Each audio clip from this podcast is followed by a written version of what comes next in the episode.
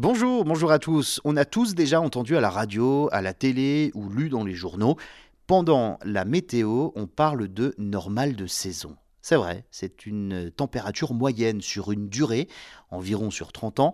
Et par exemple, sur la période 1991-2020, la nouvelle normale de température moyenne annuelle en France est de près de 12,97 degrés, en hausse d'un peu plus de 0,4 degrés par rapport donc à la période précédente de 30 ans, de 1981 à 2010.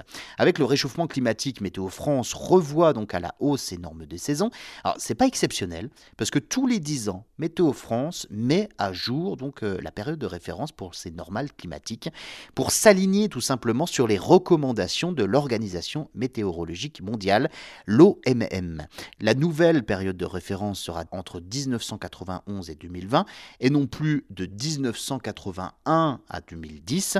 Et par rapport à la période précédente, le nombre de jours de forte chaleur, les températures donc de plus de 30 degrés, augmente notamment à Nîmes plus 8 degrés, en Corse plus 9 degrés, ou encore du côté de Marignane plus 10 degrés, c'est le record. Le nombre de jours de gelée, c'est-à-dire l'inverse, hein, les températures inférieures à 0, est quant à lui en baisse de 8 jours à 3, Poitiers, Langres ou Chambéry, et jusqu'à 10 jours à Lyon.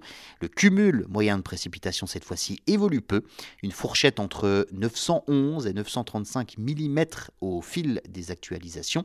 En PACA, en Corse, à l'inverse, les précipitations moyennes augmentent, notamment pendant la, période de recharge des nappes phréatiques entre septembre et mars.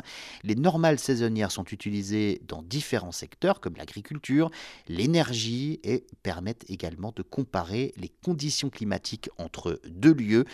Elles sont donc revues pour être beaucoup plus proches de la réalité. On peut noter que le changement des normales climatiques euh, ne remet pas du tout en question le seuil de vigilance canicule et qui sont euh, de leur côté calculés par rapport à des indices biométéorologiques en collaboration avec euh, Santé publique France et d'autres agences.